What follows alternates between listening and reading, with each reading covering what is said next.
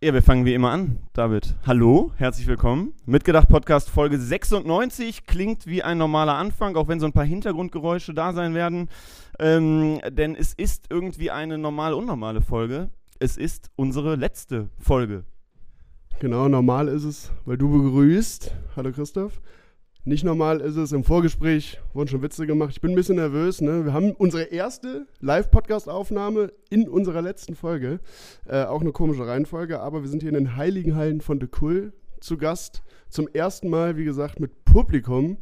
Herzlich willkommen an euch. Wer draußen zuhört, sieht es nicht, aber wir haben hier eine kleine, feine Runde, die hier zuhört heute und mit uns diesen letzten, diese letzte Folge begeht. Können wir applaudieren, glaube ich.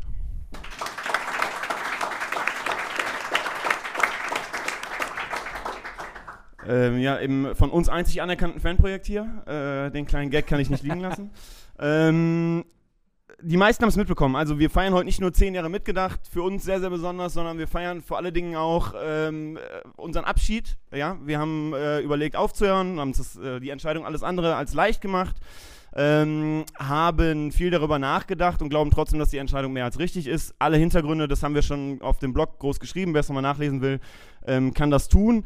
Für uns ist es auch deswegen jetzt besonders, weil wir zu viert hier vorne sitzen und jetzt holen wir die beiden anderen auch mit rein. Alle vier mitgedacht Gründer sitzen hier. Deswegen erstmal Hallo Olli.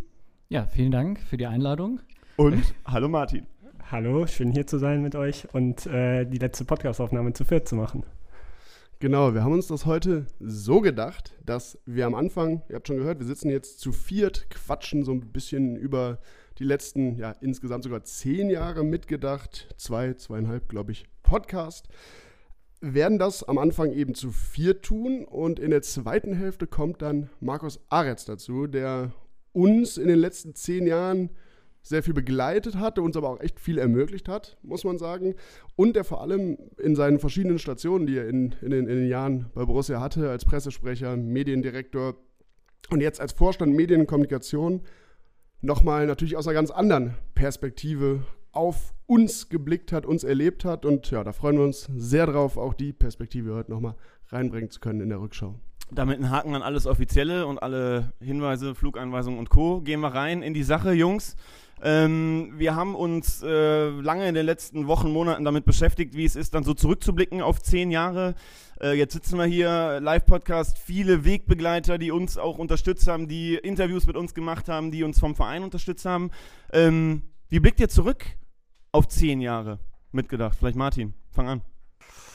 Ja, also war irgendwie eine spezielle Zeit. Ich glaube, wir sind alle irgendwie in diesen zehn Jahren ähm, gewachsen. Äh, einerseits ist unser Projekt gewachsen, wir sind aber auch in, älter geworden, andere Prioritäten. Ich glaube, äh, jetzt für mich persönlich, als wir angefangen haben, äh, als einziger von uns Vieren, der jetzt keinen äh, geisteswissenschaftlichen Hintergrund hat, äh, war es irgendwie nicht die Karriereplanung. Äh, eher, ich habe mich eher aufs Technische konzentriert und es war am Anfang nicht die Karriereplanung, aber äh, super schön, was wir, was wir gehabt haben, viele schöne Erinnerungen und äh, freue mich da jetzt heute nochmal einzutauchen. Ja, man muss natürlich auch sagen, wir sind in dieser ganzen Zeit nicht nur älter geworden, sondern auch reifer. Das wollte ich unbedingt unterbringen. Äh, nein, wenn man im, jetzt im Rahmen dieses Aufhörens einfach nochmal auf die Anfangszeit geblickt hat, fand ich es krass. So, ich glaube, einer der ersten Anhaltspunkte zu sagen, wir wollen ein bisschen mehr nach draußen, wo wir sehr politisiert wurden, war diese Initiative 12 Doppelpunkt 12 Ende des Jahres 2012, wo wir auch untereinander, die uns zum damaligen Zeitpunkt schon kannten, einfach angefangen haben, uns ein bisschen intensiver darüber zu unterhalten und auch gemerkt, dass das andere Leute interessieren konnte. Ich habe dann 2013 meine Bachelorarbeit über Gewalt im Fußball geschrieben und merkte auch, das geht doch ein bisschen leichter von der Hand und merkte, komm, lass uns das Schreiben ein bisschen intensivieren. Und ähm, ja, dann habt, seid ihr ein bisschen mit auf diesen Zug aufgesprungen, beziehungsweise sie haben ihn einfach mal an, angestupst und es ist eine schöne Sache geworden die Erkenntnis, äh, dass man über Themen im Fußball diskutieren kann, ja übrigens äh, eint auch viele Leute, die heute hier sind, keine Ahnung, ich gucke Peppo an, ich gucke Sepp an beispielsweise, äh, die auch einige Diskussionen mit uns führen mussten in Sonderzügen und und und und das erstmal ausgehalten, aber dann auch mitgemacht haben. Ähm, war sicherlich eine coole Zeit, so diese Anfangszeit, in der man sich ja selbst auch noch so ein bisschen, sagen wir mal, etablieren musste. Ne? Ja, ich meine, wir haben jetzt über diese Anfangszeit ja auch irgendwie privat dann schon viel gesprochen und haben uns auch immer gefragt, was hatten wir denn überhaupt für einen Plan und ab welchem Punkt waren denn die Ideen, wie konkret? Ehrlich gesagt, ja, für mich, also ich kann mich jetzt nicht erinnern, dass wir uns große Ziele gesetzt haben damals. Ich glaube, es war so ein bisschen wie Olli, 2013 habe ich auch meine Bachelorarbeit geschrieben, hatte zu der Zeit mein äh, Sprunggelenk gebrochen und glaube ich war, dachte auch so, ey, wir haben da alle Bock drauf, lass uns mal machen. Und bevor ich jetzt nur Bachelorarbeit schreibe ne, und irgendwie dann sinnlos prokrastiniere, dachte ich, starten wir sowas. Darf ich den Leuten erzählen, wie du mit deinem Robo-Fuß im äh, kleinen roten Polo nach München gefahren bist zum Auswärtsspiel? So. Stimmt, ja. Nie gesehen, dass jemand so mit einer äh, imaginären Sänfte in Brauhäuser reingetragen wurde wie David an dem Tag. Und man äh. muss sagen, gerade für Barrierefreiheit in der Allianz Arena war damals nicht so gegeben. Wir mussten bis ganz nach oben laufen. Wer durfte Aufzug fahren? Ich durfte den Aufzug nehmen. Ja, wir aber nicht, als Begleitperson. Das war nicht mein Problem. Ja, gut, so ist es. Äh, wir sind ja so schnell bei so, äh, lass mal jetzt die kuriosesten Geschichten erzählen oder so. Weiß ich jetzt gar nicht, ob jetzt äh, alles kann man sicherlich nicht erzählen oder wollen wir auch gar nicht erzählen aus äh, zum Personenschutz von einigen Leuten. ähm, aber äh, was war denn so, oder woran erinnert ihr euch? Ich meine, wir haben ja schon geschrieben, diese Sonderhefte, die wir beispielsweise gemacht haben, die in nächtlichen Aktionen äh, gedruckt wurden und noch mit Büchern deiner Eltern beschwert wurden, damit die auch ordentlich geknickt sind und so, auf dem Weg nach Sarajevo damals. Ähm, woran denkt ihr so? Also ich denke vor allen Dingen an die Begegnungen, die uns das ermöglicht hat, was normalerweise irgendwie ja nicht jeder Fan äh, machen kann. Wir haben besondere Spieler ähm, ja, treffen können. Ich erinnere mich ganz besonders an das Abschiedsinterview von Martin Stranzel. Ich habe nicht nur viel über Martin Stranzel und über Fußball gelernt, sondern vor allen Dingen auch über Tätowierungen. Äh, wir waren nämlich damals mit Fabio. Großer Dank an dieser Stelle auch nochmal für deine Unterstützung in den letzten zehn Jahren.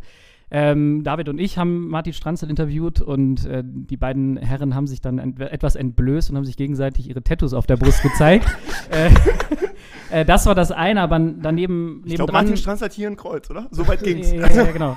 ähm, nebendran muss man aber wirklich sagen, es war ein ganz wunderbarer Mensch, den wir dort kennengelernt haben und tatsächlich einer, der nach unserer Fanwahrnehmung, die wir da hatten in unserem kleinen Kämmerlein, jemand, der uns total verstanden hat und der das auch einfach weitergetragen hat, was uns Borussia ausgemacht hat. Und das war eine sehr, sehr besondere Begegnung. Und darüber hinaus war das auch ein sehr gut geklicktes Interview, aber das nur am Rande. Ja, und ich glaube, war tatsächlich in der Rückschau auch eines oder eines der Interviews, wo der Spieler äh, am meisten positives Feedback bekommen hat. Aber für mich war, glaube ich, äh, am prägendsten oder irgendwie die kurioseste, schöne Erinnerung. Du hast schon das Sarajevo-Sonderheft angesprochen, aber es gab ja auch, ich glaube, es gab vorher eins äh, auf irgendeiner Sonderzugtour nach Nürnberg. Augsburg, Nürnberg, Nürnberg. Süddeutschland. Ähm, und da haben wir früh morgens sind wir durch den Sonderzug gegangen, um, es war 7, 6, 7 Uhr, was weiß ich, durch die einzelnen Abteile und haben diese Heftchen verteilt. Ähm, und damals, glaube ich, das war ja noch alles relativ am Anfang unseres Projektes, da kannten das viele auch noch nicht. Und ich sag mal so, wer schon mal Sonderzug gefahren ist, das werden hier viele schon mal gemacht haben, der weiß, wie, wie so die Stimmung in so einem Sonderzug um 7 Uhr morgens ist. Und da ist man dann schon in die eine oder andere Kabine gegangen, äh, wo die Leute gerade ganz anderes zu tun hatten, um es mal so zu sagen.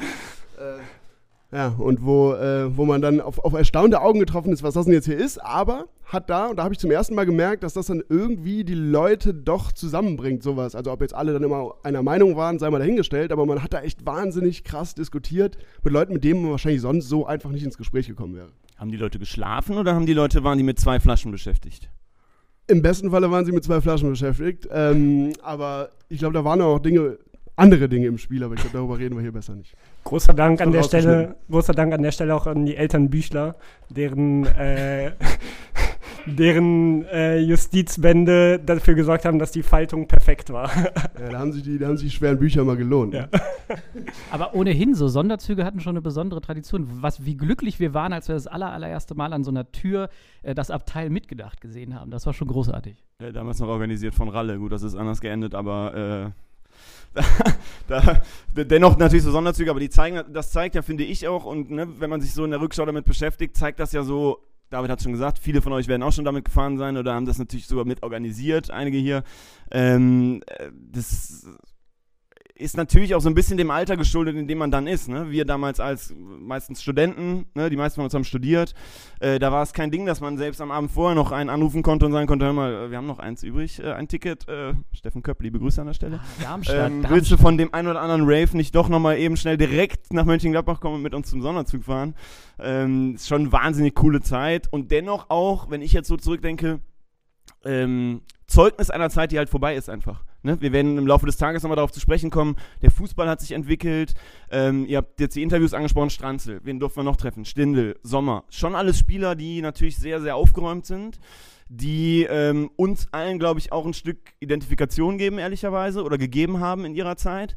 Ähm, ist natürlich lang nicht mehr bei jedem der Fall ähm, und ist sicherlich auch ein Punkt, wenn man jetzt nach Saudi-Arabien guckt und so, treibt das halt auf die Spitze, warum man ja manchmal denkt, ah, der Profifußball, pff, äh, haben wir da noch so Bock drauf, wie wir das halt betrieben haben. Wir haben das immer ehrenamtlich gemacht und das war sicherlich auch einer der Gründe, warum wir dann gesagt haben, ja, hören wir jetzt auf. Ne?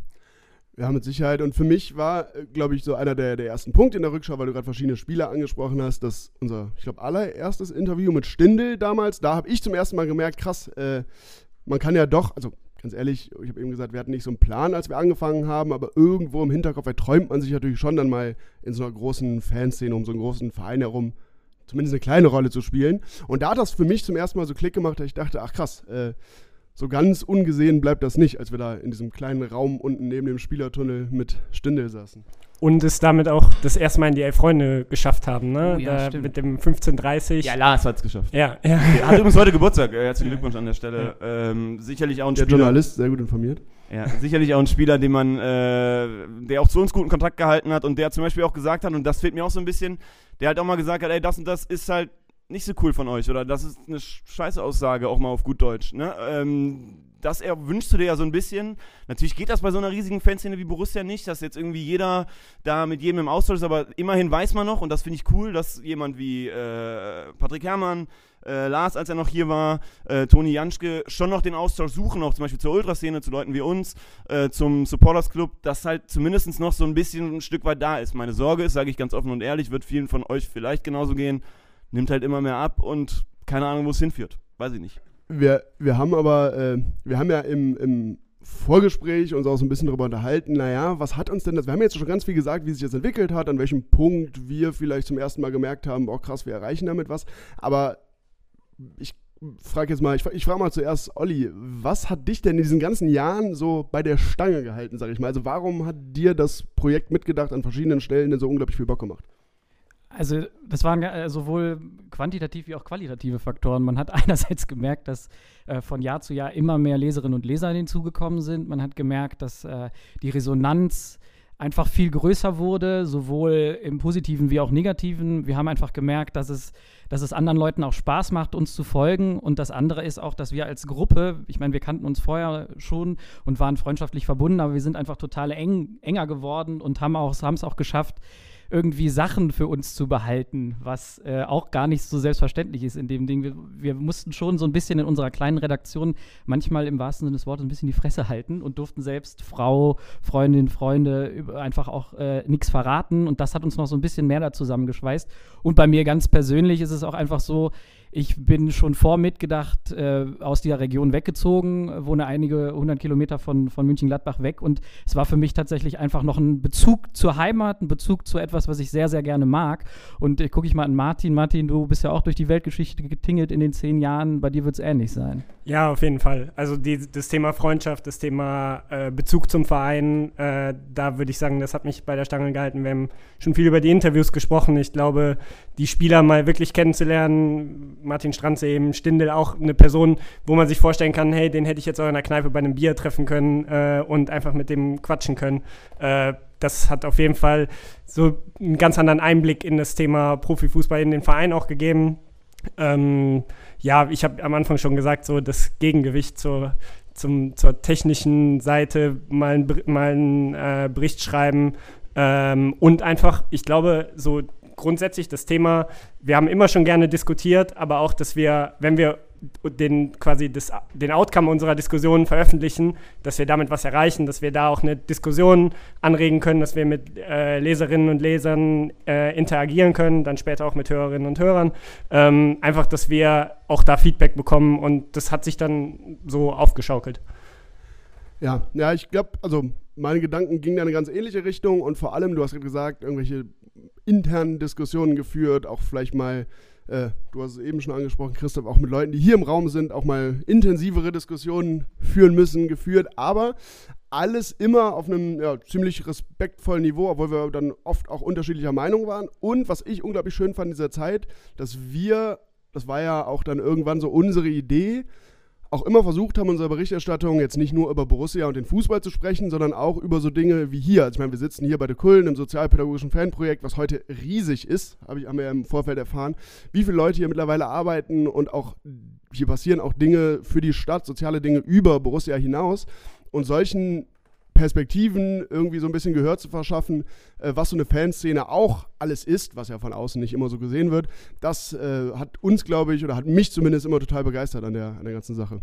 Dennoch gab es Reibungspunkte. Also ich glaube auch, dass jetzt, keine Ahnung, die letzten drei Jahre auch aus Vereinssicht unserer Arbeit jetzt manchmal ähm, kritisch gesehen wurde oder gesagt wurde, ja Mensch, was schreiben die denn jetzt schon wieder, warum hauen die das denn jetzt schon wieder raus?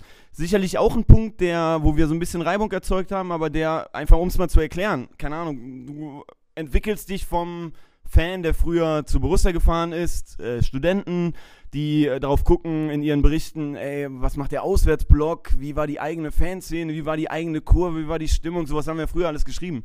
Dann hinzu es Olli? gab es wahnsinnigen Ärger, als wir uns das erste Mal darüber aufgeregt haben, dass wir hinter Doppelhaltern nicht sehen würden. Ja. das Problem gibt es ja heute nicht mehr. Die Diskussionen sind für immer erledigt. Ne? Deswegen stehen wir jetzt mittlerweile ganz oben im Block 10, um über ihn wegzusehen. Fahren runter. Fahren runter, genau. Das war eine der, der ersten großen Diskussionen tatsächlich. Ja, also jetzt muss ich eine Diskussion auch noch mal ganz kurz hier aufwerfen. Da haben wir eigentlich gar nicht vorgehabt, darüber zu sprechen, aber ähm, wir haben uns ja auch mal, also wir sind jetzt nicht so die Gewalttypen. Das wisst ihr alle. Ne? So. Und dann haben wir irgendwann mal geschrieben, rund ums Derby, ja, bitte geiles Derby und so, aber bitte nicht äh, irgendwie, dass Normalos angegriffen werden. War damals so unser. Ein bisschen zugespitzt haben wir das geschrieben. Und dann irgendwann kam die äh, Einladung ich sage extra Einladung, das heranzitieren, äh, zur Base hier von äh, Teilen der Hooligan-Szene tatsächlich. Aber super, super nett, wirklich. Also wir, David und ich sind dahin. Wir hatten, ja, wir hatten schon Angst. Wir hatten also. also, David war ungefähr so, Ungefähr so nervös, ungefähr so nervös wie heute war David. Nein, aber die Einladung war nett. Also, also das war wirklich. Ja, die Einladung wir war wollen nett. euch nichts und so, keine Ahnung, kommt mal bitte vorbei. Und wir, wir hatten Megaschiss, wirklich, wir hatten Megaschiss. Und haben dann auch einen äh, ehemaligen Kapo unserer Szene gebeten, ey, komm bitte mit und so, halt so ein bisschen die schützende Hand über uns. Und dann war das nachher ein Gespräch, was wirklich, was wirklich maximal respektvoll war, was Austausch von Standpunkten war. Gut, wir hatten jetzt, wir konnten jetzt auch nicht dem anderen Standpunkt widersprechen an der Stelle. aber wo es dann halt darum ging, okay, mit dem Normalo-Argument, das verstehen wir, aber äh, es geht halt auch darum, ihr müsst Respekt dafür haben, dass Leute, die halt untereinander darauf Bock haben, sich halt irgendwo treffen. Ja, okay, man kann das jetzt vielleicht dann auch sagen, ja, verstehe ich jetzt vielleicht nicht so ganz final, warum das jetzt so cool ist, aber macht mal. Und äh, das waren halt auch so äh, Momente, an die ich denke und die ja, vielleicht dann in dem Moment, dass wir da hingegangen sind, dann ne, und die andere Seite auch kommt, man schon halt Respekt voreinander hatte. Äh, sicherlich hätten wir jede andere Auseinandersetzung auf dem Papier gewonnen. ich glaube ich glaub nicht nur auf dem Papier verloren, Christoph. Aber ähm, dann, wir, wir shiften ja gerade schon so ein bisschen über. Wir haben jetzt viel über, darüber gesprochen, was uns daran begeistert hat, was für uns Highlights waren, an welchen Punkten wir was gemerkt haben. Aber da müssen wir ja eigentlich auch so ein bisschen überreden, nennen wir es dann Lowlights, wie auch immer. Was waren denn so Dinge in diesen paar Jahren, Christoph, ich lasse dich mal den Auftakt machen, wo du sagst, oh, darauf gucke ich heute nicht mehr so gern zurück? Ja, wir haben es in unserem Text geschrieben, äh, ihr werdet das alle gelesen haben. Also in dem Moment, wo man angefeindet wird, aus einer Ecke angefeindet wird, wo man es nicht so richtig erstmal denkt, also Journalisten, also, äh, Vereinsreporter, die man halt kritisiert, was sicherlich, äh, da waren wir jugendlich unterwegs und haben vielleicht einen oder anderen Ausdruck gewählt, der jetzt nicht so ganz cool war, aber der jetzt auch nicht beleidigend war, überhaupt nicht äh, haben halt Schreiberlinge gesagt ähm, äh, oder geschrieben. Und wenn man dann persönlich angegangen wird und so juristisch bedroht wird und gesagt wird, ey, wir machen euch quasi, wir machen euren Job kaputt und wir, das ist halt schwierig, ne? Aber haben wir eben auch gesagt, als wir draußen nochmal zusammensaßen und so ein bisschen alles haben Revue passieren lassen, das, die Geschichte ist abgehakt.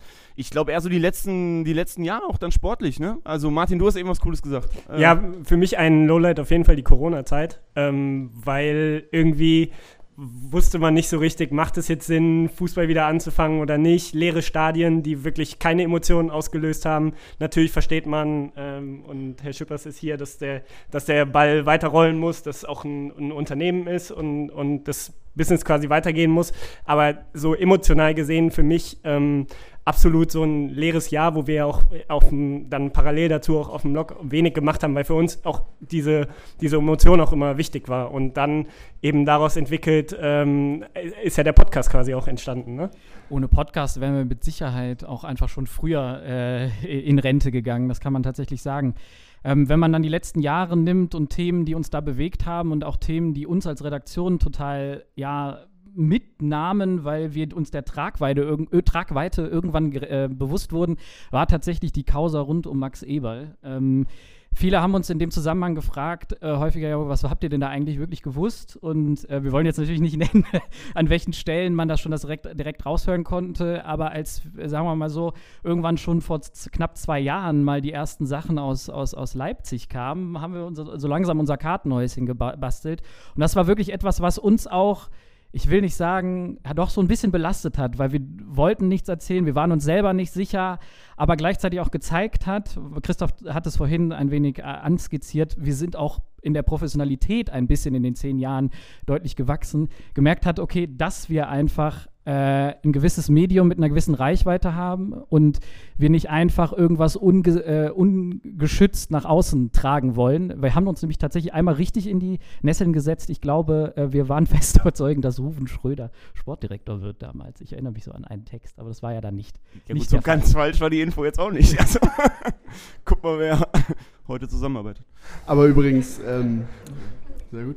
Aber äh, übrigens, diese, diese beiden, beiden Dinge, die ihr halt genannt habt, Corona-Zeit und Eberl, das ist für mich auch, also aus Fansicht tatsächlich, das hat jetzt ja nur so mittelbar dann was mit, mit der Arbeit von Mitgedacht zu tun, aber subjektiv aus Fansicht, auf jeden Fall hängen die beiden Dinge krass zusammen, weil, Martin, du hast eben gesagt, irgendwie der, der Ball muss rollen, das Geld muss irgendwie wieder reinkommen. Da hat man, also als Fußballfan ist man ja ganz gut, sich zwischendurch Sachen mal, mal irgendwie schön zu reden, aber da habe ich zumindest für mich subjektiv zum ersten Mal so richtig krass gemerkt, wie viel Business das ist oder dass das eigentlich nur, fast nur noch ein Business ist und dann in Zusammenhang mit Max Eberl, das hat mich wirklich als Fan so in meiner, in seit ich denken kann, eigentlich fast am meisten irgendwie enttäuscht. Also keine Ahnung, hier, ich trage ein Trikot, äh, was, glaube ich, auch so Max Eberl noch getragen haben könnte und gerade diese zehn Jahre mitgedacht. Ja, auch in der, auch in der Größe hätte es ungefähr tragen können. ähm, ja, das, schneid, oh, das schneiden wir raus. ähm, Live. äh, und das war eben, also da habe ich dann gemerkt, krass, da, da, da bricht echt auch unsere zehn Jahre mitgedacht, die, also für mich zumindest, die Person aus dem Verein weg und die ist nicht nur weg, sondern die ist jetzt vor allem eben woanders und nicht irgendwo anders, sondern eben da, wo, glaube ich, jeder von uns sich so am wenigsten gewünscht hätte. Das hat mich dann schon getroffen. Und, weil wir eben, bin ich eben gerade gar nicht drauf gekommen, jetzt, jetzt können wir es ja erzählen. Ähm, kleines Lowlight, ich weiß nicht, ob du dich noch daran erinnern kannst, Christoph, äh, mal nach einem Spiel gegen Bayern hatten wir vorher, ich weiß nicht wie, beim Training waren wir, glaube ich, und da haben wir ähm, Granit Xhaka auf, aufgelauert, hört sich, ne? Aber haben auf ihn gewartet. äh, haben mit ihm gequatscht und haben ihm das Versprechen abgerungen, uns nach dem Bayern-Spiel sein Trikot zu geben und wir sollten dann da vor die, vor die Tribüne kommen nach Abpfiff, ähm, vor die ja, Haupttribüne. wir wollten es versteigern für Nordkorea. Genau, wir hatten es zwar schon großspurig angekündigt. Genau, wir hatten es schon angekündigt, wollten das für einen guten Zweck versteigern und ja, Chaka hat gesagt, ah, kein Problem, kommt da hin und so. Und ich glaube. Jeder, der mit Granit schon mal zu tun hatte, weiß, das ist erstmal sehr, sehr, sehr, sehr freundlich und offen allem ja, gegenüber. Also er hat da schon sehr Zuversicht vermittelt, dass wir das Trikot bekommen werden. Und hat er, vielleicht rede ich mir das gerade schön, aber hat er sogar ein Tor gemacht in dem Spiel? Ich weiß nicht, jedenfalls hatten wir Bayern geschlagen. Kann, und dann dachte ich, ach geil, ja, so ein Trikot nach einem Bayern-Sieg versteigern, da kann gut was bei rumkommen. Ja, und dann standen wir da. Und wer war nicht da? Der Granit. Schöne Grüße. Aber der gute Mann hat es ja gut gemacht, indem er dann wenige Jahre später mal im Podcast zu Gast war. Von daher. Immerhin. Vielleicht kriegen wir heute sein Trikot. Ja, okay, das, äh, das schneiden wir raus. wenn, die Folge wenn die Folge erscheint und Leverkusen mit. Na gut, egal. Ähm, äh, ja, Granit war zu Gast im Podcast und das war auch wieder lustig, ehrlicherweise. So die Organisation, äh, erst die Zusage von ihm bekommen, dann hat sich der Berater nochmal eingeschaltet. Ist ja auch heutzutage so an alle, die jetzt nicht das immer damit zu tun haben. Markus wird da ein Lied von singen können. Ähm, also die Berat das Beratertum ist doch sehr aufgeblasen und nimmt sich schon auch an der einen oder anderen Stelle sehr wichtig. Und vor allen Dingen geht es immer darum, dass bloß nicht, wir lechzen alle nach Typen bloß keine kritische Aussage kommt. Ne? Und dann haben wir dieses Interview geführt und dann hat der Berater danach angerufen und meinte, ja, ihr habt das jetzt gemacht und so. Und Granit hat ein bisschen was erzählt und ah, kann ich das nochmal hören? und dann haben wir dann gesagt, ja, puh, du eigentlich ungern, ne? das machen wir eigentlich nicht, dass wir jetzt irgendwie nochmal was rausgeben und so. Und dann haben wir aber gesagt, eine Stelle konnt, hat Granit ihm dann erzählt, ja, und dann kann ich das nochmal hören und dann haben wir einen Mittelweg gefunden. Äh, ich weiß nicht mehr, worum es ging. Wir haben uns gütlich geeinigt, Ja. Aber an dieser Stelle schönen Gruß an Matthias Ginter. Ja, das kam mir im Verein auch nicht so gut an, deswegen machen wir lieber schnell weiter. Okay. ähm, äh, wir haben aufgeschrieben, hat sich unser Blick auf den Fußball geändert in den letzten zehn Jahren? Äh, ich glaube, das haben wir schon ein bisschen beantwortet, werden wir auch im Laufe des Tages noch beantworten. Olli, du wolltest gerne noch eine kleine Klammer machen, so ein bisschen, was Borussia, was Fußball bedeutet. Jetzt machst du die, äh, das Zelt aber ganz schön groß. Naja, aber es ist ja schon so. Braucht Zeit, hatten- mein Bier aufzumachen. Und Zeit an okay, alles klar.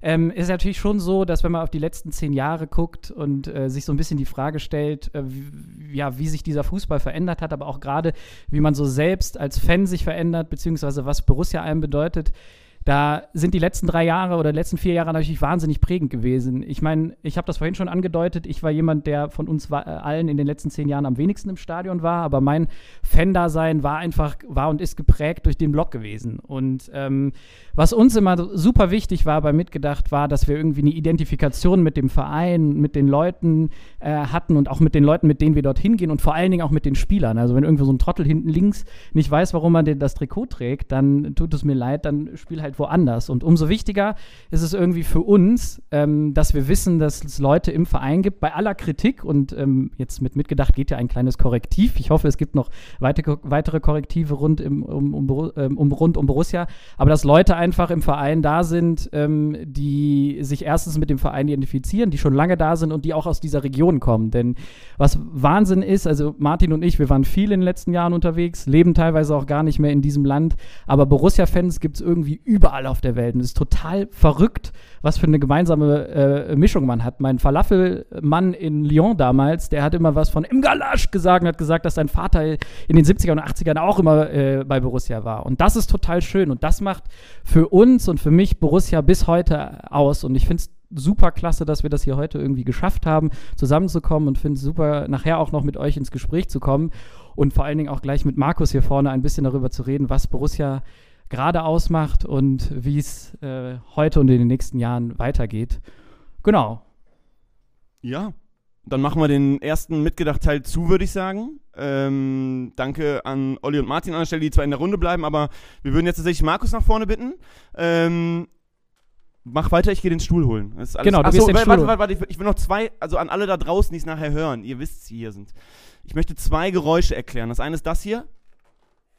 Das sind alte Bökelberg-Sitzschalen, ja, die knarren wie sonst was. Und das zweite ist, dass draußen irgendwer, gerade eben einer entschieden hat, der muss, äh, weiß ich nicht, Steine schneiden oder so. Also, sorry, das, da kann Kai von der Technik nichts für, aber äh, ist halt Samstagmittag in Mönchengladbach. Da wird Rasen gemäht, Steine geschnitten, keine Ahnung. Und Ja, alles und live. Kai von der Technik hat mir gesagt, ich muss ganz nah ans Mikro rangehen, wenn ich rede. Das heißt, wahrscheinlich hört man das Knarzen gar nicht. Weil du so aufgeregt bist. Wahrscheinlich. So, wir dürfen Markus gleich nach vorne bitten einmal. Ähm, aber die Zwischenzeit möchte ich gerne noch für eine Sache nutzen und zwar ähm, Martin und mir ist noch eins wichtig an dieser Stelle noch mal ganz ähm, hervorzuheben. Nachher sagen wir vielen, vielen Leuten Danke, ähm, euch als Hörerinnen und Hörer, euch vom Verein und den Leuten, die uns heute geholfen haben. Aber was in den zehn Jahren und vor allen Dingen in den letzten Jahren sehr rauskam, ist, mitgedacht sind zwar wie vier, aber die, die es im Wesentlichen getragen haben, allen voran in den letzten Jahren, sind Christoph und David. Und da großen Dank von Martin und mir an euch beide und vor allen Dingen auch jetzt bitte einen großen Applaus für diesen beiden, die, die, die, die im Wesentlichen mitgedacht in den letzten Jahren getragen haben. Vielen Dank.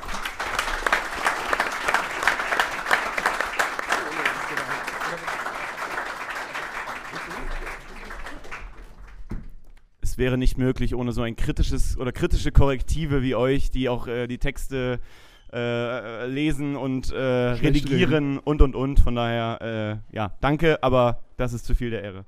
Markus, wir haben einen echten Diplomaten in der Runde. Oh, das war ein Gag von Olli. Ähm, aber es stimmt ja tatsächlich. Äh, Du warst der erste ähm, Podcast-Gast tatsächlich bei uns, Folge 5.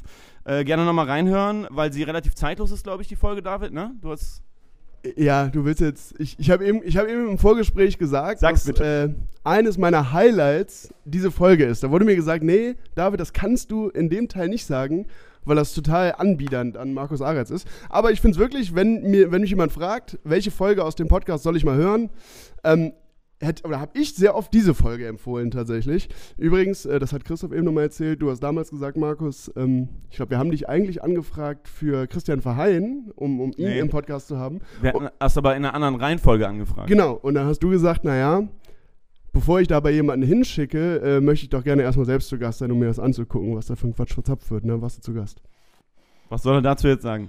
Zu dieser Lobeshymne von dir. Also, Ja, ja wahrscheinlich war es doch zu sehr die Anbieter. ne? Schleimspur, warte kurz.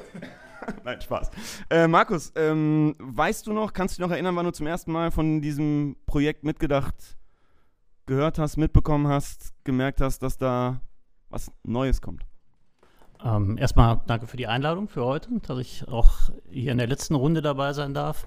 Zu der Frage, nee, das kann ich nicht genau zeitlich festmachen. Also wir haben ja, ich glaube, das ist bekannt, alles, was so ähm, von Fans für Fans gemacht wurde, ähm, was so ein bisschen auch ähm, journalistischen Anspruch hatte, sehr genau beobachtet. Schon ganz früh, als ich 1999 zu Borussia äh, gekommen bin, ähm, gab es natürlich noch keine Podcasts, war noch nicht die Zeit dafür, aber es gab Websites, die sich aus der Fanszene mit Borussia ha äh, beschäftigt haben, Torfabrik, Seitenwahl. Und wir haben sehr früh damals schon den Kontakt gesucht und ähm, die, die Kollegen, die dort über Borussia berichtet äh, haben, genauso behandelt wie professionelle Medienvertreter. Es hat auch für ein bisschen Unverständnis und Unruhe ähm, gesorgt, gerade bei den Medien.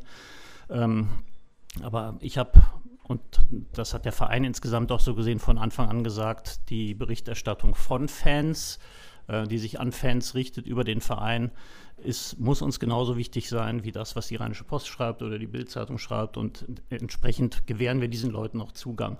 Und natürlich ähm, beobachtet man dann im Laufe der Jahre, was so alles dazukommt. Und irgendwann war dann auch, eben auch mitgedacht da. Äh, vielleicht noch ganz kurz für euch ja, also die Nachfrage für euch ja auch, äh, gerade in der heutigen Zeit vielleicht, eine Möglichkeit, Fans zu erreichen, die jetzt vielleicht nicht unbedingt auf, nur auf euer Angebot springen, oder? Also ich glaube, stell mir vor, in der heutigen derart ähm, medialisierten Welt ja nochmal eine ganz andere Herausforderung als zu deiner Anfangszeit. Genau, das hat sich an der Kommunikation extrem geändert, als ich angefangen habe. Das ist jetzt 24 Jahre her, da haben wir Pressemitteilungen noch mit dem Telefaxgerät verschickt. Das war Steinzeit, kann man sich gar nicht mehr vorstellen.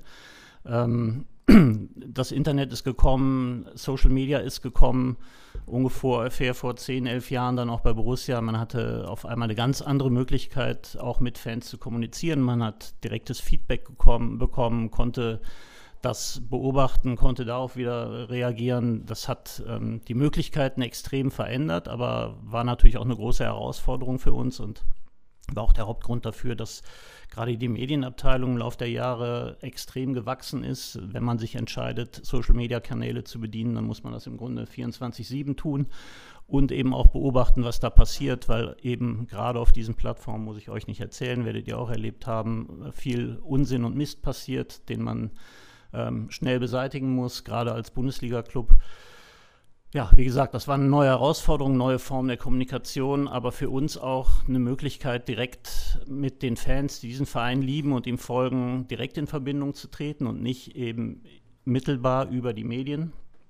Ähm, und das haben wir versucht auch zu nutzen mit unseren eigenen Kanälen, aber natürlich weiß man, dass es immer ähm, Teile der Fanszene gibt, die man vielleicht über die eigenen Kanäle nicht so gut erreicht, über die Medien nicht so gut erreicht, die man besser erreichen kann über ähm, Fanmedien ähm, oder dass die Leute sich zumindest eine zweite und eine dritte Meinung holen und dass diese Kanäle alle sehr wichtig sind für uns. Und das haben wir versucht in all der Zeit auch immer entsprechend zu pflegen.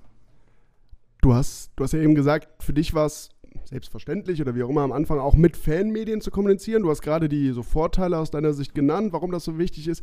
Gab es denn damals, als du dafür plädiert hast, ich weiß nicht, ob du dich noch erinnerst, gab es im Verein da Bedenken dagegen, dass man die gleich behandelt? Du hast gesagt, es gab Widerstand von den etablierten Medien, aber musstest du dich da im Verein auch gegen Widerstände oder gegen Argumente durchsetzen? Überhaupt nicht. Also wirklich null.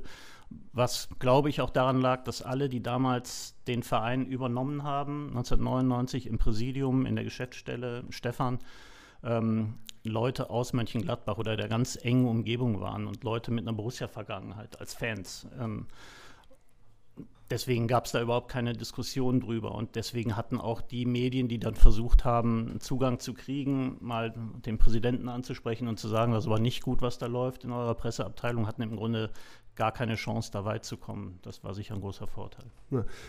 Ganz, ganz, ganz gut, weil du eigentlich für uns fast schon perfekt überleitest. Wir haben ja eben darüber gesprochen, was Fußball und was vor allem Borussia für uns ausmacht. Du hast jetzt relativ viel, also schon so ein bisschen über, über die professionelle Ebene gesprochen. Ähm, was uns aber hier interessiert in dem Podcast, sprich doch mal als Fan. Also was macht für jetzt nicht den, den Vorstand Medienkommunikation Markus Aretz, sondern den Mönchengladbacher Jungen Markus Aretz. Was macht für dich Borussia aus oder hat für dich immer Borussia ausgemacht? Aber das ist eine große Frage. Ja, wir haben Zeit. Ganz, ganz schwer zu beantworten. Ne? David, du hast nicht vorgelesen, hier steht eine große Frage zum Einstieg. hat er mir? Er ist Profi, hat er mir weggenommen. Ähm, ich glaube, da kann ich nur das sagen, was jeder jeder Borussia-Fan, aber vielleicht auch jeder Fußballfan, der einem anderen Verein folgt, so sagen würde. Man sucht sich ja nicht sein, den Verein seines Herzens irgendwann aus, weil man äh, am liebsten nur Erfolge feiern will oder was auch immer, sondern irgendwie kommt der Verein ja zu einem durch irgendein Ereignis, meistens im direkten Umfeld, oft durch den Papa oder durch Freunde oder wie auch immer. Und dann ist man dabei und irgendwas fesselt einen besonders. Und dann will man da nie mehr von loslassen. Dann wird das einfach Teil des Lebens. Und äh, ja, im besten Falle ist es so, dass man sich mit dem Verein identifizieren kann und dass der Verein auch es schafft, so zu sein, dass, dass seine Fans, seine, seine Freunde bei ihm bleiben und keinen Grund haben zu sagen, aber da passiert jetzt so viel in meinem Club, was mir nicht äh, gefällt, womit ich mich nicht identifizieren kann vielleicht muss ich mich doch mal umschauen, ähm, ob es nicht einen anderen Verein gibt, den ich cooler finde.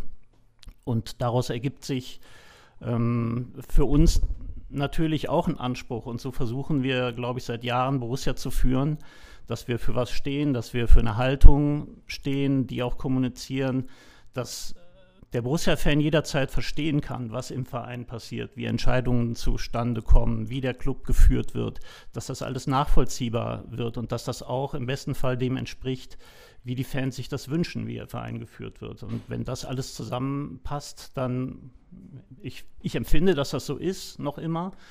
Ähm, und dann kann ich sagen, das ist das, wofür dieser Club für mich steht, dass er noch immer so ist wie damals. Bei mir ist es schon lange her, irgendwann in den 70er Jahren, als ich zum ersten Mal hingelaufen bin, an der Hand meines Vaters zum Bökelberg und dann später mit Freunden und, und Familie, Cousins.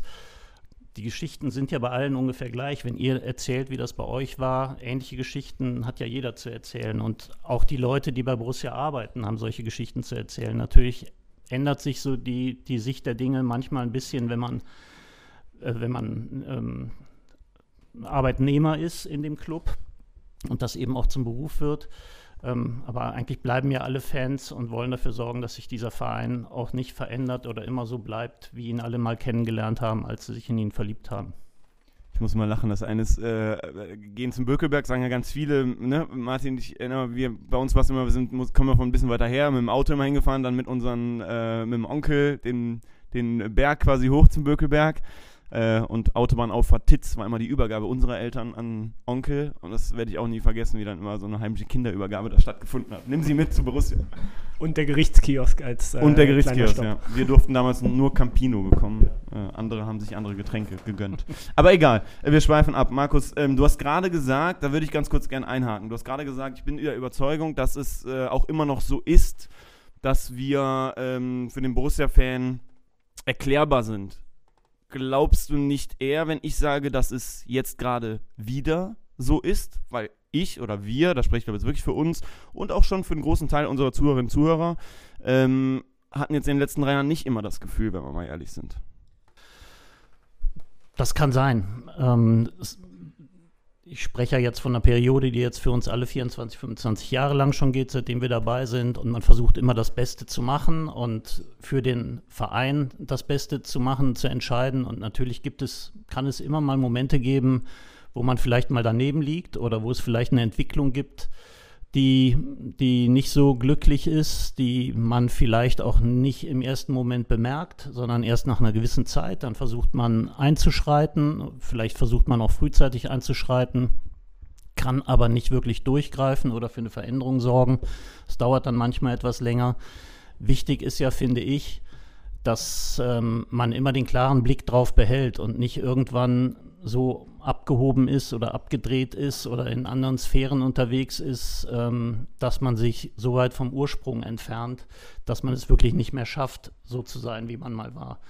Deswegen, ja, ich möchte das jetzt gar nicht beurteilen, ob man in den letzten drei Jahren konkret da so weit von abgewichen ist, dass das mal sein kann zwischendurch. Mag sein, das wird wahrscheinlich so sein.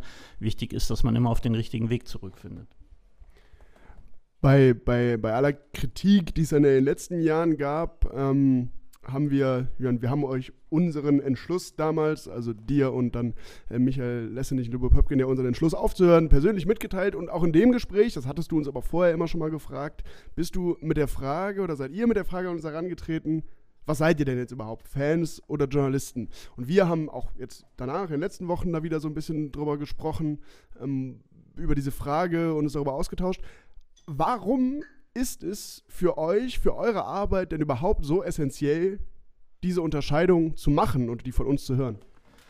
Das finde ich relativ leicht zu beantworten. Für uns ist es ein großer Unterschied, ob wir mit einem Fan zu tun haben oder mit einem professionell arbeitenden Journalisten, der ein Interesse hat, seinen Job gut zu machen, das heißt, seinen Leser im Fokus hat und nicht andere Fans im Fokus hat mal so ein, ein einfaches Beispiel. Ihr erfahrt, wie auch immer, Borussia will Spieler XY verpflichten. Ähm, und ihr geht damit um, wie das ein Journalist der Bildzeitung tun würde, nämlich am nächsten Tag steht das in der Zeitung. Ich will es als erster raushauen, ich will derjenige, der, das, der die Nachricht als erster hat. Ähm, das kann dem Verein schon mal richtig schaden. Das kann mhm. so einen Transfer vielleicht auch schon mal kaputt machen. Und in solchen Momenten fragt man sich natürlich, warum? Was soll das jetzt? Warum fragen die nicht mal nach? Ähm, hätten wir vielleicht die Chance gehabt zu sagen, ja, stimmt, da habt ihr eine gute Info, aber bitte lasst es weg oder wartet noch drei Tage, bis das Ding sicher ist und es nicht kaputt gehen kann. Das ist so ein einfaches Beispiel für eine Unterscheidung. Ja, ich glaube, anhand dieses konkreten Beispiels ist das sehr, sehr gut nachvollziehbar. Aber nochmal so ein bisschen mehr von oben drauf geschaut, haben wir uns gefragt, ist denn in jetzt der aktuellen Zeit, so wie Medien im Moment funktionieren, die Unterscheidung denn immer noch überhaupt so sinnvoll und machbar? Also jetzt ein konkretes Beispiel, ähm, wenn jetzt, ich weiß nicht, wer es gehört hat, Tommy Schmidt hat einen neuen Podcast, Copper TS, ein Fußball-Podcast. Der ist ja auch, also ist der jetzt Journalist, ist der Fan oder die Großbrüder als Fußballer, die podcasten? Da schwimmen die Grenzen ja immer ja, mehr. Ja, klar, oder? die Grenzen verschwimmen. Es gibt übrigens auch viele Journalisten, die große Borussia-Fans sind, für die das manchmal auch ein Problem darstellt in ihrem Job, weil sie wissen, jetzt habe ich eine Info bekommen und als Journalist muss ich professionell damit umgehen und muss es meinen Lesern äh, mitgeben. Aber als Borussia-Fan würde ich gerne vielleicht auf die Borussen hören, die mir sagen, bitte halt die Nachricht mal noch zurück. Ähm, und umgekehrt ist es natürlich genauso. Ähm, jetzt habe ich den Faden verloren mit dem Ende deiner Frage. Achso, Tommy Schmidt, ja, habe gehört, den, den ersten Podcast Copper TS habe ich mir angehört diese Woche. Er sagt ja ganz bewusst, ich möchte was machen, womit ich nah am Fußball bin, aber nicht aus journalistischer Perspektive, sondern aus Fanperspektive. Mit der ersten Folge ist ihm das sehr gut gelungen, finde ich. Das ist eben unterhaltsam. Er weiß sehr viel, er kriegt sehr viel mit, er hat viele Kontakte auch in unsere Mannschaft, aber auch zu anderen Profis bei anderen Clubs. Ähm, und sein Ansatz mit dem Podcast ist eben, ich mache was Unterhaltendes über Fußball und nicht, ich bin kein Enthüllungsorgan und hau hier die neuesten Nachrichten raus. Okay, also da wäre für dich die Unterscheidung mehr. Und die hatten wir ja auch in, unserer Diskussion über den Podcast diese Woche auch rausgekommen, dass das vielleicht mehr Unterhaltung als Journalismus, was auch immer ist. Ja, Fußball-Entertainment würde ich sagen. Ne? Harter Break an der Stelle. Äh, wir wollen ja auch so auf die zehn Jahre blicken, die letzten zehn Jahre, die wir dann so begleitet haben. Ähm, als wir vor zehn Jahren damals ja noch schriftlich quasi auf den Blog eingestiegen sind, äh, hieß der Trainer noch Lucien Favre. Ähm, Raphael Kruse Kramer, Kramer, Kramer spielte noch, spielt ja wieder, ähm, haben damals in der Allianz Arena debütiert in der ersten Saison. Ähm, da haben wir verloren. Das spricht dafür, dass es wirklich lang her ist, ehrlicherweise. Passiert ähm, selten. Ne? ähm, wie blickst du so generell auf diese Zeit zurück? Vielleicht auch an welche Highlights denkst du? Es war ja, wenn man mal ehrlich ist, so diese Zeit 2013 bis jetzt 2023 Ähm, darin inkludiert war ja die wahrscheinlich erfolgreichste Zeit der jüngeren Vereinsgeschichte. Also wir haben es mal aufgeschrieben, äh, 2015 Platz 3 unter Favre, 2016 Platz 4 unter Schubert, äh, 2019 dann nach zwei äh, Übergangsjahren Platz 5 äh, unter Hacking, dann wieder Platz 4 unter Rose. Ähm, hast du da Highlights? Denkst du an besondere Momente zurück? Ja, natürlich. Die Rückkehr nach Europa war für uns alle ein Riesenhighlight, für alle Fans, aber auch für alle bei Borussia. Ich weiß noch 2012, als ich abzeichnete, wir schaffen das, ähm, dass wir alle im Verein wirklich gefiebert haben. Na, wo werden wir denn spielen? In der Champions League oder in der Europa League? Wir mussten ja das Quali-Spiel machen. Ähm, ich selbst habe mir so eine Europakarte ins Büro gehängt und Fähnchen reingestochen mit den Teilnehmern und äh, mit den Kollegen haben wir darüber diskutiert, wo würden wir denn am liebsten hinreisen. War ein super spannendes Ding für uns alle, aber man merkt dann ja im Fußball auch relativ schnell, ähm, wie schnell man sich an Dinge gewöhnt. Ne? Das, das wäre jetzt wirklich eine Frage, die ich hätte. Jetzt mal ganz, ganz ehrliche Antwort. Nach den, also das sind ja einige Jahre, die wir dann gespielt haben international. Stumpft man da so ein bisschen ab? Also ohne es jetzt abwerten zu wollen, du weißt, wie ich es meine, ne? Aber mal ganz ehrlich. Nee, abstumpfen überhaupt nicht. Also die Lust darauf, durch Europa zu fahren und das mitzuerleben, das ist ja auch ähm, im Job was, was Besonderes, was Herausforderndes, das nimmt überhaupt nicht ab. Aber natürlich merkt man auch, und ich glaube, das geht im Umfeld und der Fanszene ja auch so, dass es nicht mehr so das super herausragende ist und dass man nicht, wenn man zum fünften Mal in der Gruppenphase Europa League spielt, dass man nicht sagt, ähm, im Freundeskreis, wir fahren zu jedem Spiel. Im ersten Jahr hat man das noch gemacht, im fünften Jahr sagt man dann mal gucken, was die Auslosung ergibt und wo wir hinfahren. Ne? Schon wieder Manchester. Ja, Schon wieder Beispiel. ja, natürlich war, war sowas ein Highlight, aber in all der Zeit gab es viele Highlights und manche vergisst man ja auch schnell. Für mich persönlich ähm, war es ein totales Highlight, mit dem Bau von, von 8 Grad, mit diesem Gebäude, man muss ja sagen, gerade die letzten zehn Jahre sind davon gekennzeichnet, dass auch die Infrastruktur sich weiter verändert hat ähm, im Borussia Park und dass da richtig was hingestellt wurde, was diesen Verein auf, auf ganz andere Beine gestellt hat. Auch als 2004, 2005, 2006, also Stadion neu war, aber was da alles hinzugekommen ist, hat den Verein ja nochmal ähm, verändert und neu aufgestellt. Und mit dem Gebäude hatten wir Gele äh, die Gelegenheit, dann auch endlich ein, ein Museum, die Fohlenwelt, einzurichten.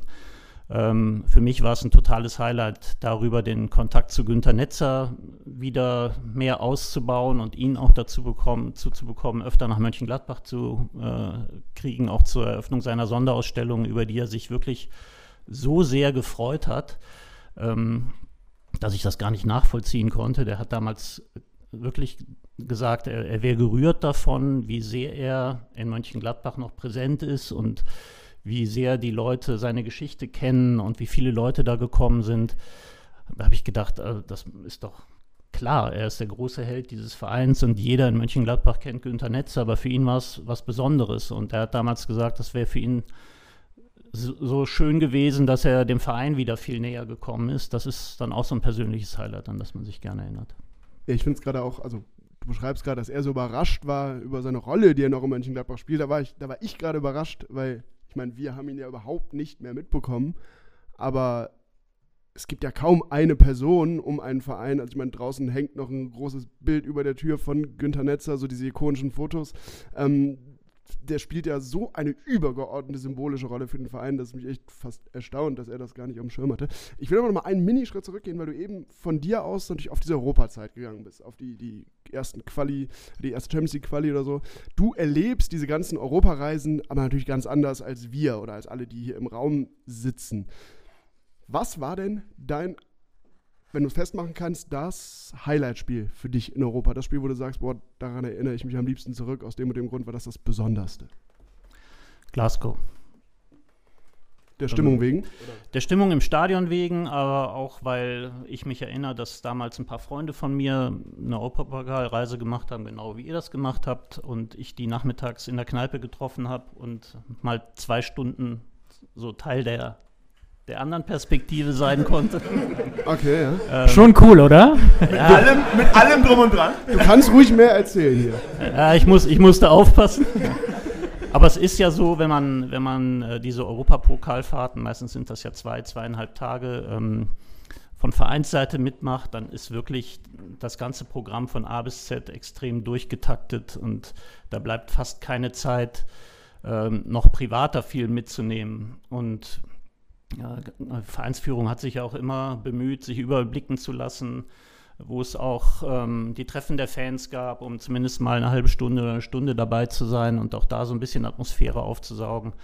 Ähm, ja, deswegen war das für mich, konnte ich jetzt spontan Glasgow sagen, weil ich weiß, da habe ich mich mit Freunden treffen können, mal zwei Stunden und die waren schon alle ähm, guter Dinge, sage ich mal.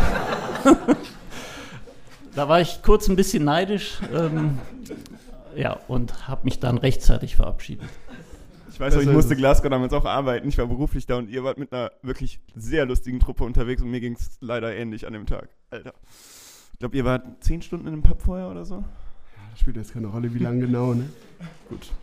Ähm, es gab ja auch so diese, ja, Lowlights ist jetzt übertrieben, aber es gab ja schon auch turbulente Phasen in diesen zehn Jahren, obwohl es sportlich super gut lief. Ähm, wir haben letztens nochmal äh, geredet über den Abgang von Lucien Favre war so ein Hals-über-Kopf-Abgang irgendwie. Ähm, klar, es lief schlecht, aber dennoch hat er auf einmal einfach gesagt, ich bin jetzt weg. Ich weiß noch, Martin, wir saßen damals mit der Familie beim Abendbrot. Auf einmal kam die Einmeldung rein, sonntagsabends, glaube ich. Und total aufgeregt und so. Äh, ist ja verjährt alles, Markus. Ähm, kannst du nochmal uns alle mitnehmen, wie das damals aus Vereinssicht war? Ich bin in sowas nicht so gut, mich an Details zu erinnern. ja, der Profi durch und durch. Ja. Diplomat. Bei Lucien Favre war es ja so, ich glaube, da erzähle ich auch kein Geheimnis, ähm, dass das vorher schon öfter vorgekommen war. Stefan lacht schon. Ähm, dass er gesagt hat, ich kann nicht mehr, es geht nicht mehr, ich muss weg. Und er am Flughafen war und einmal auch schon, schon in der Schweiz wieder war, zu Hause. Und ähm, wir dahin reisen mussten, um ihn zu überzeugen, doch weiterzumachen. Ja, aber an dem Tag das war nach einer Niederlage in Köln, da kann man sich dann gut dran erinnern, auch das kommt ja nicht ganz so oft vor. Das war doch das Spiel, wo es nachher noch den Empfang, also ne, den Empfang. Das war das Boykott-Derby sogar, ne? Ja. Ich da was? Ja, ja, war's, war's. Ja, da ja, war's. Und vor allen Dingen gab es nachher noch einen Austausch und so. Ich weiß ja, das war ein super turbulentes Wochenende. Noch Austausch mit der Mannschaft und äh, äh, am, am, am Stadion, genau. Alle sind noch aus der Altstadt dahin gezogen. Also es war. Es war jedenfalls der Moment, wo, wo für ihn dann wirklich endgültig ähm, klar war, es geht nicht mehr. Und an, an dem Samstagabend oder Sonntagmorgen haben wir schon auch noch einen Moment lang gedacht, naja, okay, das ist jetzt so einer seiner Anfälle wieder und wir haben wieder, wieder alles versucht, ähm, ihn zu überzeugen, das rückgängig zu machen, seine Entscheidung. Ich glaube, es war die fünfte Niederlage hintereinander. Das ist ja schon so ein Moment, wo viele Vereine sagen, okay, wenn jetzt der Trainer selber sagt, ich gehe, ja, dann lassen wir mal gehen, ne? weil wir selber ja schon überlegen. Und so war es überhaupt nicht damals. Es wurde auch da noch alles gemacht, um ihn zu halten, aber es war zwecklos. Und es war dann, wenn ich mich richtig erinnere, so, dass am späten Nachmittag ähm, er selber mit seinem Berater eine Pressemitteilung vorbereitet hat und uns gesagt hat, die schicke ich jetzt gleich raus. Und da war uns klar, da ging nichts mehr. Ja. Wenn wir jetzt über, über Favre, der dann selbst gegangen ist, äh, das ist ja dann vor nicht allzu langer Zeit mit einem anderen Trainer, Marco Rose, in einer anderen Konstellation auch nochmal passiert. Aber so die letzten drei Trainer, sag ich mal, Rose, Hütter, Farke, haben ja ein bisschen aus verschiedensten Gründen alle irgendwie nicht gepasst. Also da habt, hat der Verein Leute ausgewählt, die eigentlich irgendwie zu dem Weg des Vereins, dann hat, musste man feststellen, doch nicht passen. Wie konnte das ja, in so relativ kurzer Reihenfolge so häufig passieren? Habt ihr da, da das intern, also wie ist das aufgearbeitet worden und warum passt das überhaupt nicht so zu dem, wie du Borussia eben beschrieben hast, dieses langfristige Denken, alle sollen lange im Verein sein? Ja, gut, das ist, das ist schwierig zu sagen und rückwirkend beobachtet man, so, beurteilt man sowas natürlich immer anders, als wenn man gerade eine Entscheidung ähm, treffen möchte. Die Entscheidung damals, Marco Rose zu holen, sich von Dieter Hecking zu trennen, der eigentlich einen soliden Job gemacht hat, der gefühlt auch ganz gut zu Borussia passte. Ich glaube, wir sind dann in der Saison auch noch Fünfter ja, geworden fünfter. am Ende. Mhm. Sechster, Fünfter? Fünfter. Ja. Ähm, und dann gab es natürlich den Wunsch, wir können da aber noch was draufsetzen. Wir können in der Situation nochmal zulegen und da gibt es einen Trainer in Österreich, ähm, der bringt mit unserer Mannschaft, äh, der bringt unsere Mannschaft vielleicht an den Punkt, noch ein bisschen mehr hinzukriegen. Das ist in dem Moment ja nachvollziehbar für alle, die das mitentscheiden müssen. Und natürlich diskutiert man sowas. Ist das richtig, dass wir uns jetzt von einem Trainer trennen, mit dem wir uns gut verstehen, mit dem eigentlich alles in Ordnung ist? Der uns auch noch auf Platz 5 führt. Was ist denn das für eine Aussage, wenn wir uns von einem Trainer trennen, wenn wir Fünfter werden? Heißt das nicht sofort, das reicht uns nicht mehr, Platz 5, und wir wollen noch mehr? Ja, auf der anderen Seite gab es dann auch ähm, den Wunsch zu sagen, ja, aber aus der Mannschaft lässt sich noch mehr rausholen und das trauen wir eben Marco Rose mehr zu als Dieter Hecking. Dann ist es so entschieden worden. Was man sich dann im Nachhinein so mit in den Club geholt hat, eben einen Trainer, der gesagt hat, ja, ich mache das, spannendes Projekt, aber nur unter der Bedingung, dass ich, ähm, wenn gewisse Vereine anfragen, die Möglichkeit habe zu gehen. Das ist dann die Kehrseite der Medaille. Das, auch das hat man damals in Kauf genommen. Alle haben das ja mitgemacht. Ähm, Im Nachhinein muss man sagen, das war vielleicht nicht die richtige Entscheidung. Wenn man es rein sportlich betrachtet, waren diese zwei Jahre ja auch nicht ganz so schlecht. Im ersten Jahr sind wir, glaube ich, Vierter geworden, haben uns direkt für die Champions League qualifiziert. Äh, Im zweiten Jahr dann knapp an Europa vorbeigerutscht. Zwei andere Namen waren da auch noch? Ja, also ich will jetzt auch ungern ja, nee, ja auf einzelne sportliche ja. Entscheidungen so eingehend das erklären. Ich glaube, Adi Hütter ist nicht generell ein Trainer, der nicht zu diesem Verein passt. Ähm, zu dem wir bis jetzt ein, ein super Verhältnis haben. Ich, ich glaube, er war nicht der richtige Mann zum richtigen Zeitpunkt. Er passte zu dieser Mannschaft nicht so richtig, das ist falsch eingeschätzt worden. Ähm, aber Fehleinschätzungen gibt es eben auch mal. Mm, jetzt haben wir eben schon gesagt, dass diese Phase der 2010er eine, eine, sehr, sehr erfolgreiche war. Nach der Relegation muss man ja auch immer die Einschränkung dazu machen. Äh, Borussia ist da auch super geschlossen aufgetreten immer. Ähm, das war jetzt ja auch in den letzten Jahren nicht immer so. Wir haben uns auch mal drüber unterhalten mit dir, das weiß ich noch, David und ich. Da haben wir mal gesagt, sind Dinge auf einmal nach außen gedrungen, ne? wo du auch immer, wo du auch gesagt hast, ja, wissen wir selbst nicht, wo das herkommt. Da sind wir auch hinterher, dass das irgendwie eingedämmt wird und so.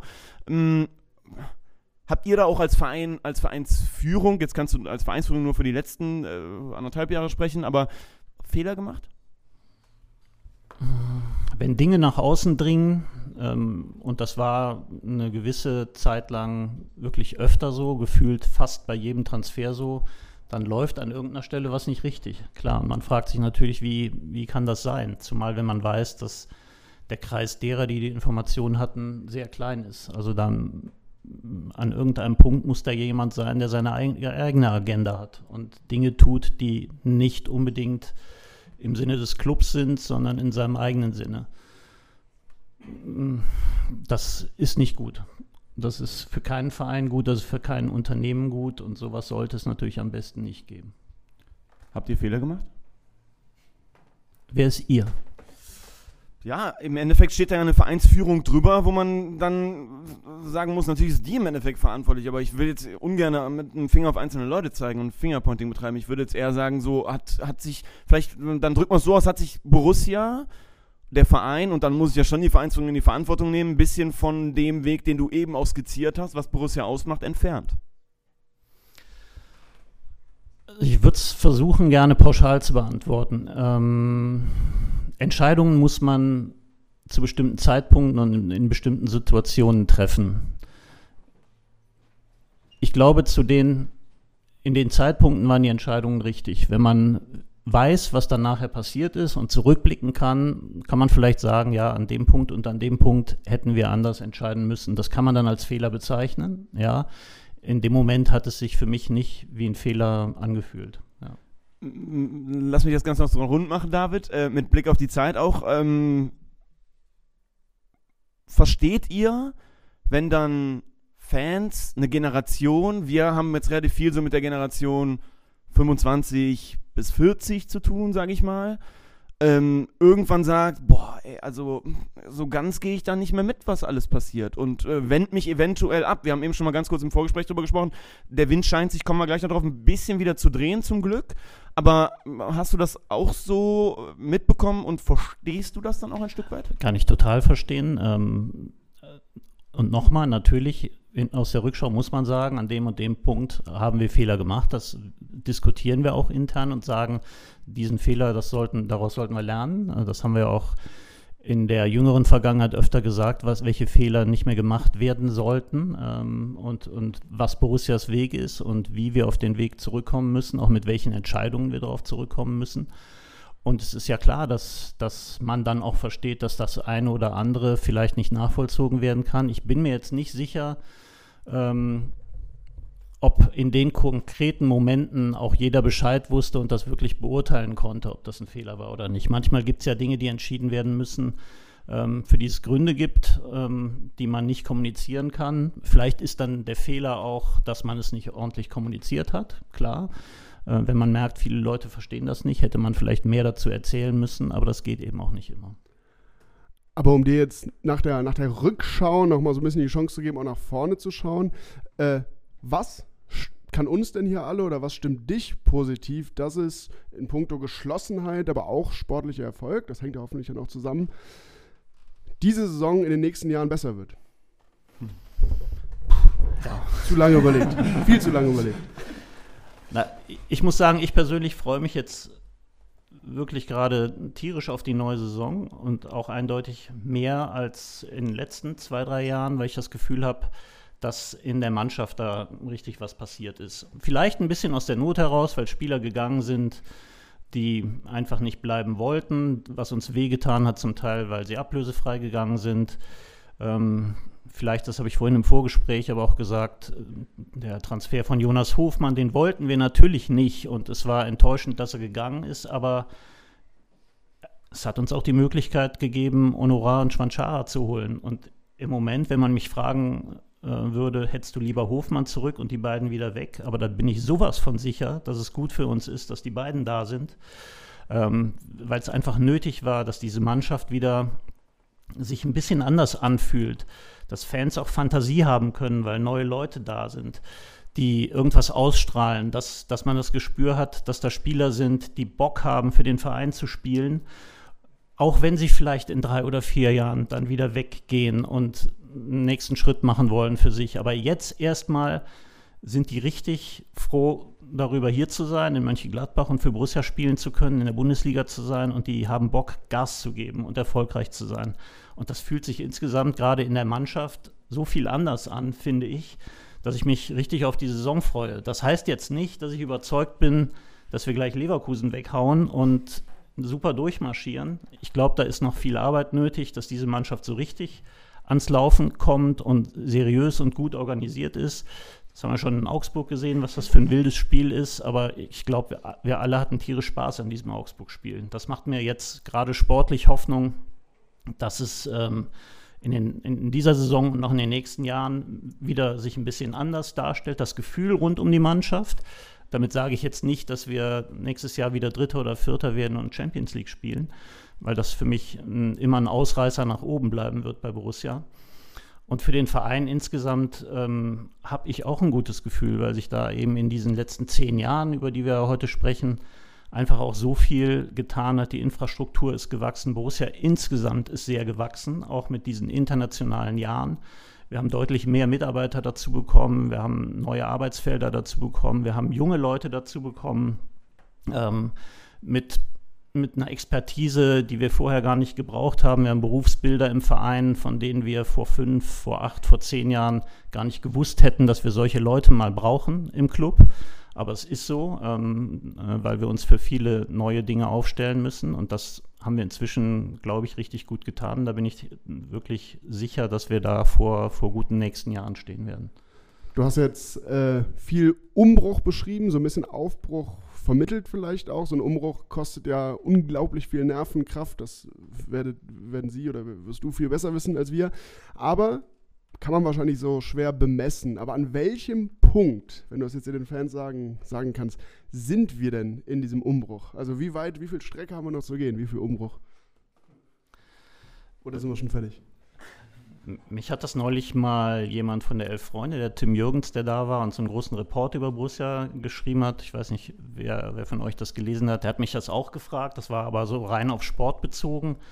Und dann habe ich spontan gesagt, fühlt sich so ein bisschen an wie 1979, 80. Die ganzen, ganzen Stars sind jetzt weg. Borussia hat nochmal einen UEFA Cup gewonnen.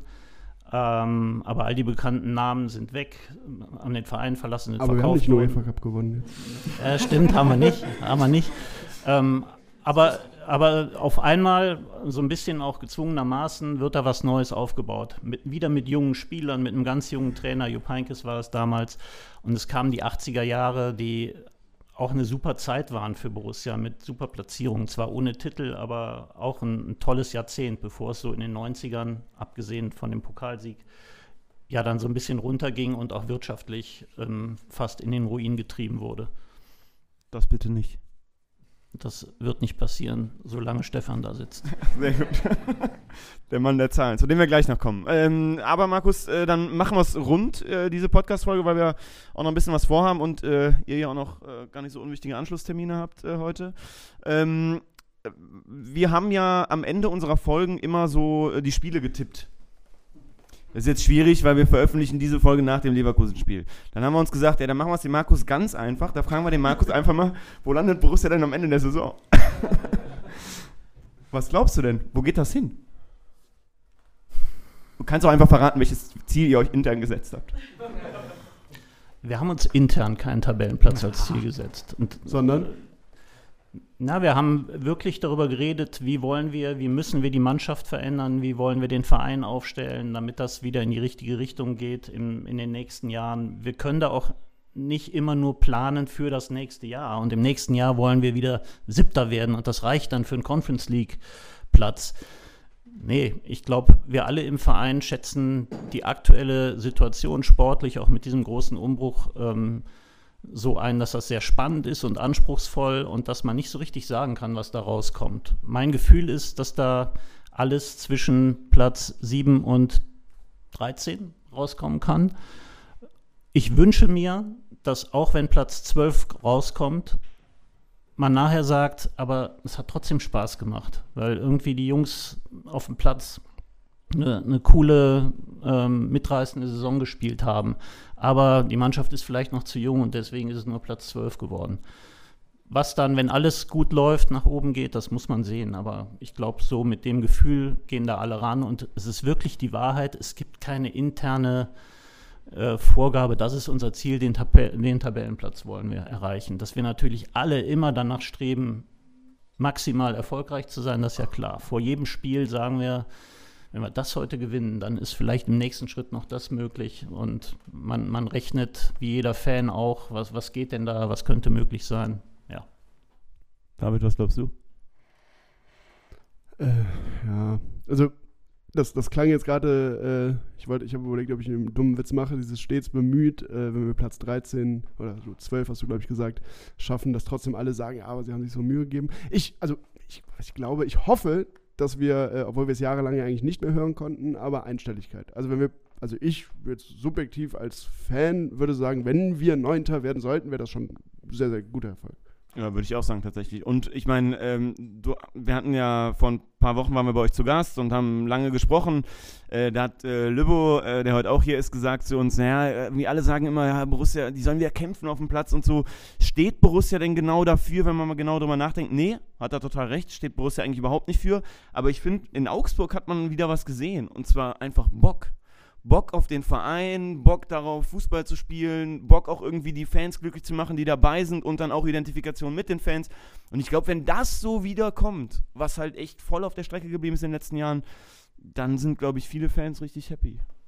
Ja, würde ich einen Haken dran machen. Und wenn so ein Trainer wieder manchmal so ausrastet an der Seitenlinie wie Seoane nach dem letzten Tor. äh, vielleicht noch ganz kurz zum Abschluss. Ich meine, ihr, ihr, habt mit ihm verhandelt. Äh, was ist er für ein Typ? Äh, einfach so, ich glaube, so richtig greifbar ist er für viele Fans noch nicht. Was er für ein Typ? Mein erster Eindruck nach ein paar Wochen oder zwei, drei Monaten jetzt ist, dass er sehr fokussiert ist, sehr genau weiß, was er will, ähm, sehr geradlinig, sehr meinungsstark in internen Diskussionen sagt, was er haben möchte, der Mannschaft sagt, was er haben möchte. Das ist ja das, was uns so, ja, so ein bisschen geärgert hat an der letzten Saison und auch in der großen Saisonanalyse. Ein großer Teil war die Analyse endete ja bekanntermaßen nicht nur mit dem Trainerwechsel, sondern wir haben das eine oder andere ja auch in der Staff noch justiert und in der sportlichen Leitung ähm, noch jemand hinzugenommen. Das Gefühl, dass jetzt wieder Wert auf Kleinigkeiten gelegt wird, dass da jemand ist, der sagt, so will ich es haben und wenn es nicht so gemacht wird, gibt es Ärger. Das ist einfach notwendig in der Fußballmannschaft. Wenn du eine Truppe hast, die du ähm, mit viel Harmonie und langer Leine führst und die die ganze Woche machen können, was sie wollen, dann machen sie auch am Samstag auf dem Platz nicht das, was sie machen sollen, sondern das, was sie machen wollen. Und ich glaube, das hat man letztes Jahr so ein bisschen gesehen. Ähm, und da habe ich im Moment das Gefühl, das geht in eine andere, viel bessere Richtung und das liegt definitiv auch am Trainer. Ja, klingt für mich alles sehr nachvollziehbar. Die Mannschaft muss wieder wissen, wo es lang geht und die Fans, die, die Landschaft um Borussia muss das genauso wissen. Ich würde sagen, damit machen wir das hier zu. Vielen, vielen Dank, Markus. Gar nicht.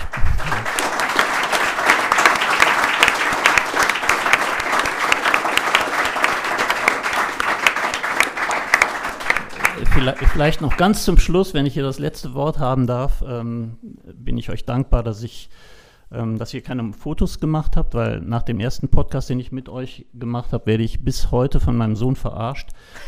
ähm, weil es tauchte dann nachher bei Instagram ein Foto auf. Es war sehr heiß an dem Tag. Ich hatte ein T-Shirt an, kurzärmlich, und irgendjemand hatte unter dem Foto kommentiert, scheint ja ein ganz cooler Typ zu sein, aber an seinem Bizeps muss er arbeiten.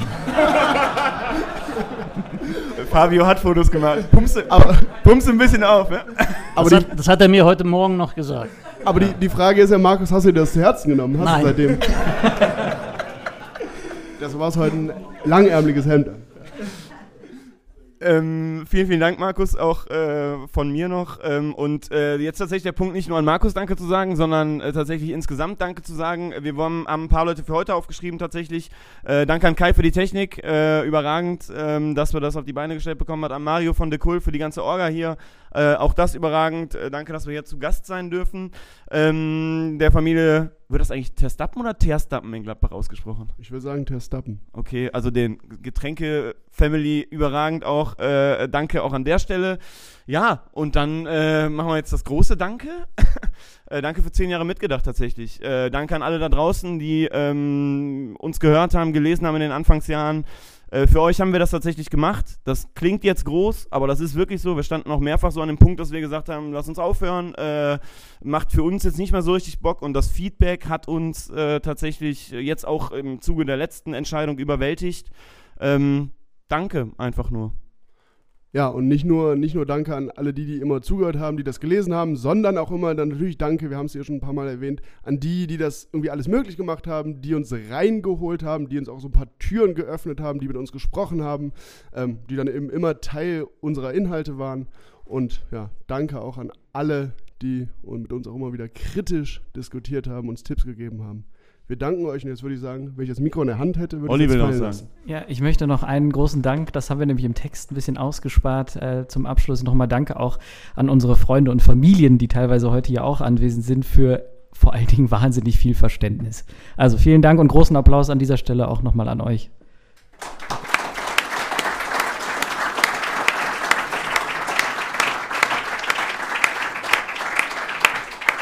Ja, macht's gut. Ciao. Tschüss.